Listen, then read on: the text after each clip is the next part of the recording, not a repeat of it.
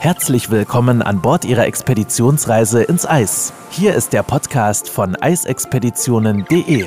Christina Hillemann ist Ihre Botschafterin und absolute Expertin, wenn es um Reisen in die Antarktis und Arktis geht und nimmt Sie mit in die unberührten polaren Regionen dieser Erde. Begeben Sie sich auf die Spuren von Roald Amundsen, Sir Ernest Henry Shackleton oder Fridtjof Nansen und werden Sie selbst zum Entdecker.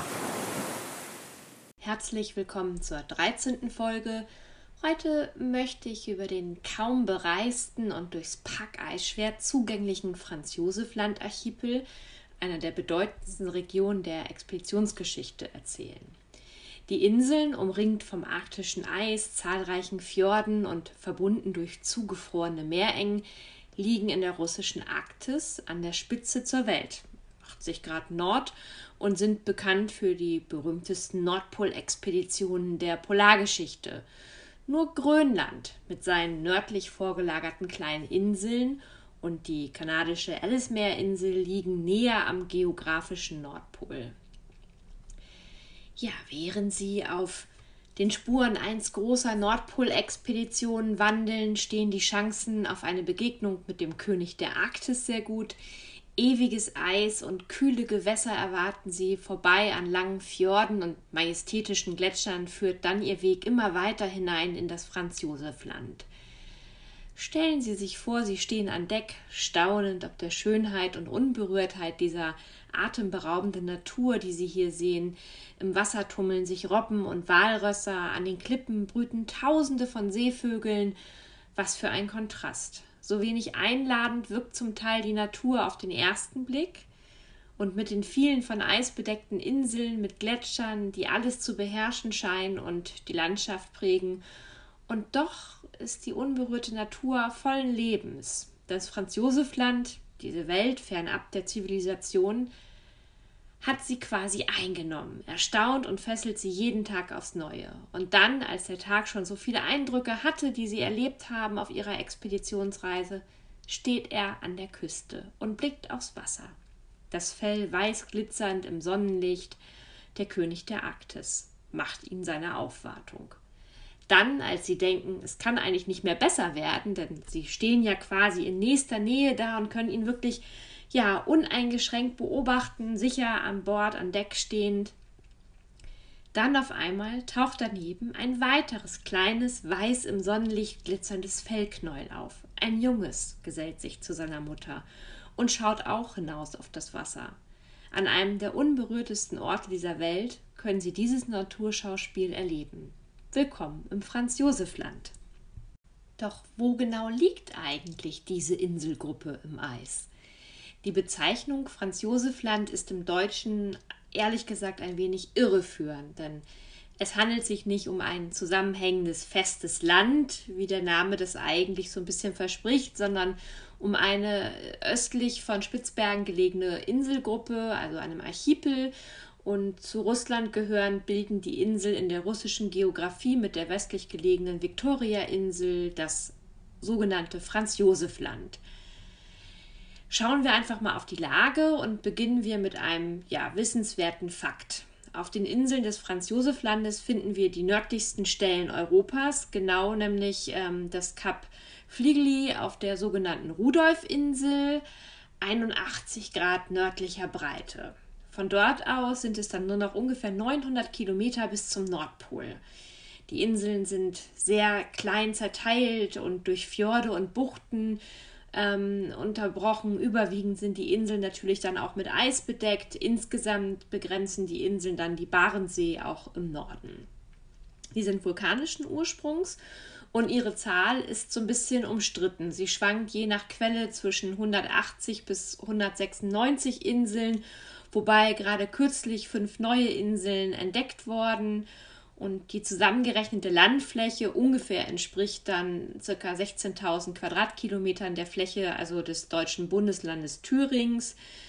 Die größte Insel ist die Prinz oder das Prinz Georg Land mit rund 2800 Quadratkilometern, das Wilczek-Land mit knapp 2200 Quadratkilometern und die Graham, Graham Bell Insel mit ungefähr mehr, etwas mehr als 1500 Quadratkilometern. Aus welchen Nationen kommen denn für Sie die großen Entdecker unserer Zeit? Aus Norwegen wegen Roald Amundsen und Fridtjof Nansen, vielleicht aus Portugal, wenn man an Magellan und Vasco da Gama denkt, Spanien ist mit Sicherheit auch ähm, mitten dabei, wenn Sie an Kolumbus denken, der im Auftrag der spanischen Krone fuhr, oder auch Großbritannien mit Sir John Franklin oder James Cook und Livingston. Vielleicht auch Russland wegen ihres Kolumbus der Zahn, den im russischen Dienst stehenden dänischen Marineoffizier Vitus Bering. Oder auch Frankreich, wenn wir an Jacques Cartier und Belot denken aber halten wir kurz mal inne und überlegen uns, warum die Inselgruppe, um die es in dieser Folge geht, den Namen Franz Josef Land trägt. Einige Hörer von Ihnen werden es wissen oder vielleicht auch ahnen, der Name geht auf einen Kaiser Österreichs aus dem Hause Habsburg zurück. Die zweite Hälfte des 19. Jahrhunderts war, wie wir auch aus dem Geschichtsunterricht wissen, von dem Wettlauf der kolonialen Mächte geprägt. Jede Nation wollte etwas Neues entdecken und für sich beanspruchen. Auch das Kaiserreich Österreich-Ungarn wollte bei diesem Wettlauf nicht zurückstehen, beanspruchte es doch für sich eine europäische Großmacht zu sein. Also schickte auch das Kaiserhaus Österreich-Ungarn unter der Führung von Julius Payer und Keil Weibrecht eine Polarexpedition raus. Diese entdeckte dann 1873 die östlich von Spitzbergen gelegene Inselgruppe und benannte sie standesgemäß nach dem Kaiser Franz Josef, daher auch bis heute der Name Franz Josef Land. Übrigens, selbst die UdSSR hatte in den kommunistischen Zeiten diesen Namen sogar beibehalten. Die Entdeckung war übrigens auch keineswegs geplant was ja per se bei vielen Entdeckungen naturgemäß nicht geplant ist, denn die österreich-ungarische Expedition wollte eigentlich die Nordostpassage erkunden, geriet dann aber ins Packeis und wurde nach Norden abgetrieben. Schließlich stießen sie dann am 30. August 1873 auf diese Inselgruppe, die letzte Entdeckung einer größeren Landmasse in der Geschichte der Menschheit. Aber die glorreiche Rückkehr nach Wien sollte noch auf sich warten lassen. Zwar hatte die Expedition die Insel entdeckt, steckte aber noch im Eis fest. Und was das bedeuten kann, weiß jeder, der unseren spannenden Blogbeitrag auf unserer Seite, die Franklin-Expedition, gelesen hat.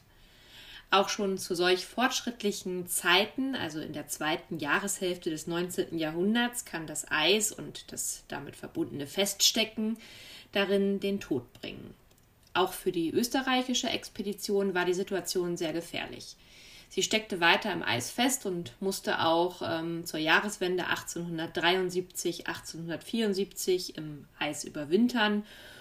Und auch im nächsten Frühling ging es noch nicht weiter und die Mannschaft musste wieder im Eis überwintern. Daraufhin begann dann die Mannschaft das Archipel zu erkunden und dann gab Weibrecht den entscheidenden Befehl. Schiff verlassen, es geht zu Fuß zum offenen Meer. Anders als für die Franklin-Expedition gab es für die österreich-ungarische Expedition ein glückliches Ende. Nach drei harten Monaten erreichten sie dann schlussendlich das offene Meer, nutzten die mitgezogenen Rettungsboote und wurden dann von einem Walfangschiff gerettet. So konnten sie nach Wien zurückkehren und von ihrer Entdeckung berichten, der Name Franz Josef Land wurde natürlich weltberühmt. Nur der Klarstellung halber, ähnlich wie Kolumbus nicht der erste Mensch war, der seinen Fuß auf den amerikanischen Kontinent setzte, war das Franz Josef Land auch schon früher bereist worden, insbesondere von Robbenfängern oder auch von Walfängern. Keine Expedition vor der österreichisch-ungarischen hatte es jedoch vermocht, die genaue Position des Inselarchipels zu bestimmen und für den Rest der Welt zu dokumentieren. Im Sinne der Seefahrtsgeschichte ist es daher korrekt, von einer Entdeckung durch Österreich zu sprechen. Mehrere andere Entdecker, wie beispielsweise Fridtjof Nansen, bereisten in den kommenden Jahrzehnten das Gebiet des Franz-Josef-Landes und erkundeten die Inseln weiter. Es gab sogar um die Jahrhundertwende die ersten polare Kreuzfahrt in dieses Gebiet. Damals diente diese übrigens noch, man mag es kaum glauben, weniger dem klassischen Urlaubsgefühl des Entdeckers und Staunens, als vielmehr der Idee der Robbenjagd. Zum Glück ist diese Jagd dann heute nicht mehr Teil von Expeditionsseereisen in diese spannende Region. 1926 erklärte die Sowjetunion dann das Franz Josef Land schließlich zum sowjetischen Hoheitsgebiet und die Geschichte danach zunächst von der Wissenschaft, also sowjetischen Forschungsstationen, wie von einer militärischen Nutzung ist sie dann geprägt. Zum Beispiel auch eine geheime deutsche Wetterstation im Zweiten Weltkrieg mit dem Namen Schatzgräber gab es dort.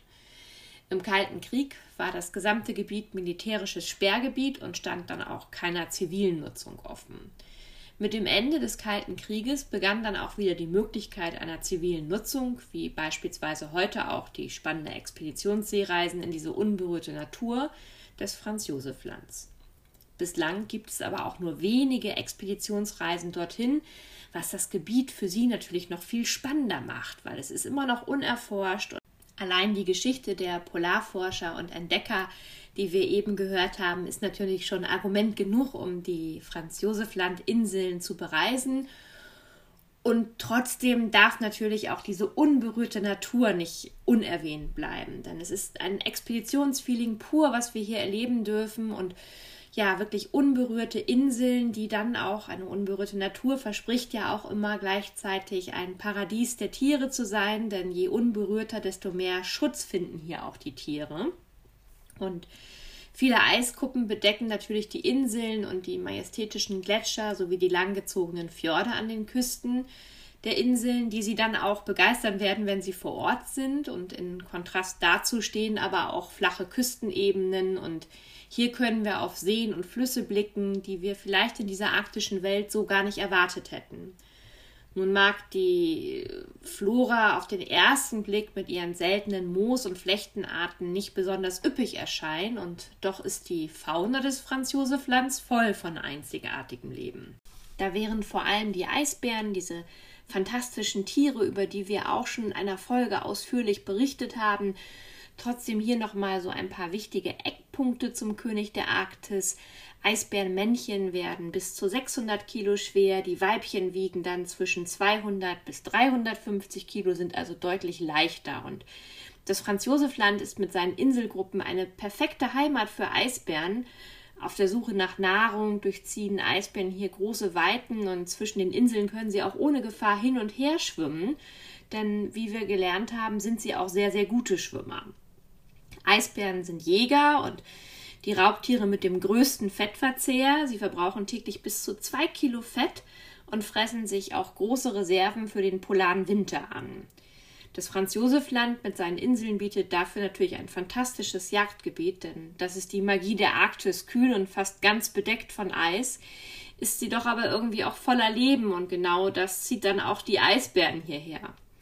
Gerade dort, wo die Gewässer teilweise eisfrei sind, wo sie dann mit dem Expeditionsreisen hingelangen, also mit den Expeditionsschiffen, gerade dort kann der Eisbär dann jagen, denn hier findet er für die für ihn ja wichtigste oder vielleicht auch schmackhafteste Beute, die Robben. In großer Anzahl sind sie hier zu finden und das Franz-Josef-Land bietet dann mit seiner unberührten Wildnis wirklich exzellente Lebensbedingungen. Aber auch die Walrosspopulation ist sehr stark hier und natürlich durchziehen große Walherden ebenfalls die Gewässer. Was für eine fantastische Tierwelt sie hier erwartet, die sie wirklich hier an Reichtum nicht kaum übertreffen können. Doch das ist natürlich noch nicht genug, denn einer darf nicht fehlen und der ist bekannt für die Arktis. Das ist der Polarfuchs. Die Polarfüchse durchstreifen die Tundra ebenfalls auf der Suche nach Beute insbesondere dann eher Vögel oder auch vielleicht Aas. Und ähm, ja, falls Sie es noch nicht wussten, der Polarfuchs befolgt dabei oder folgt danach mit einem ehrfürchtigen Abstand auch den Eisbären, denn die lassen in der Regel sehr viel Aas zurück und so mancher Polarfuchs muss dann nicht selbst für Beute sorgen, sondern sein Freund, der Eisbär, erledigt das dann quasi für ihn. Er muss natürlich trotzdem vorsichtig sein, denn der Polarfuchs will natürlich auch nicht selbst auf dem Speiseplan der Eisbären landen, was also überhaupt kein Problem für den Eisbären wäre. Vogelfreunde kommen natürlich ebenso auf ihre Kosten, denn in den warmen Sommermonaten, in denen die Gewässer befahren werden können, werden dann die Kreuzfahrer an den Klippen Hunderte, wenn nicht sogar Tausende von Vögeln unterschiedlichsten Arten sehen, die hier brüten und ihre Jungtiere dann auch umsorgen. Dazu gehören dann beispielsweise die Eissturmvögel oder auch die Dreizehnmöwe. Und auf ihre Nester hat es natürlich besonders der Polarfuchs bei seiner Jagd aus abgesehen. Die größte Population an Vögeln bilden hier übrigens die Krabbentaucher mit mehreren hunderttausend Brutpaaren, die sie hier dann auch hautnah erleben dürfen. Sie merken schon, die Natur ist einzigartig und vor allem das arktische Leben, was Sie hier erwartet auf einer Expeditionsseereise, nun schauen wir uns aber auch einmal die Besonderheiten an, was sie denn auf den einzelnen Inseln erwartet. Ähm, ja, bei knapp 200 Inseln gibt es natürlich viel zu erzählen. Allein zu den größten Inseln alle Besonderheiten zu benennen, würde hier den Umfang dieser Folge weitaus sprengen. Von daher konzentriere ich mich jetzt einfach auf die Besonderheiten und wenn Sie dann weitere Fragen haben, dürfen Sie mich natürlich auch jederzeit anrufen ja, schauen wir uns die Besonderheiten an. Da sticht zunächst Alexandraland ins Auge, eine Insel mit der nördlichsten Grenzschutzstation Russlands. Auf der Graham Bell Insel gibt es die größte Landebahn des Franz Josef Lands mit knapp 2,1 Kilometer Länge. Vor allem im Kalten Krieg wurde die Insel als Militärbasis genutzt. Die Bell Insel hat einen sehr interessant geformten Berg und wenn Sie der englischen Sprache mächtig sind, werden Sie auch schon erahnen. Ähm, er erinnert an eine Glocke.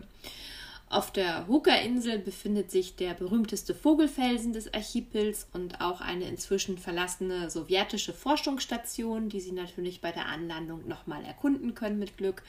Und das Prinz Georg Land ist schließlich die größte Insel und wurde nach einem britischen Kronprinzen benannt.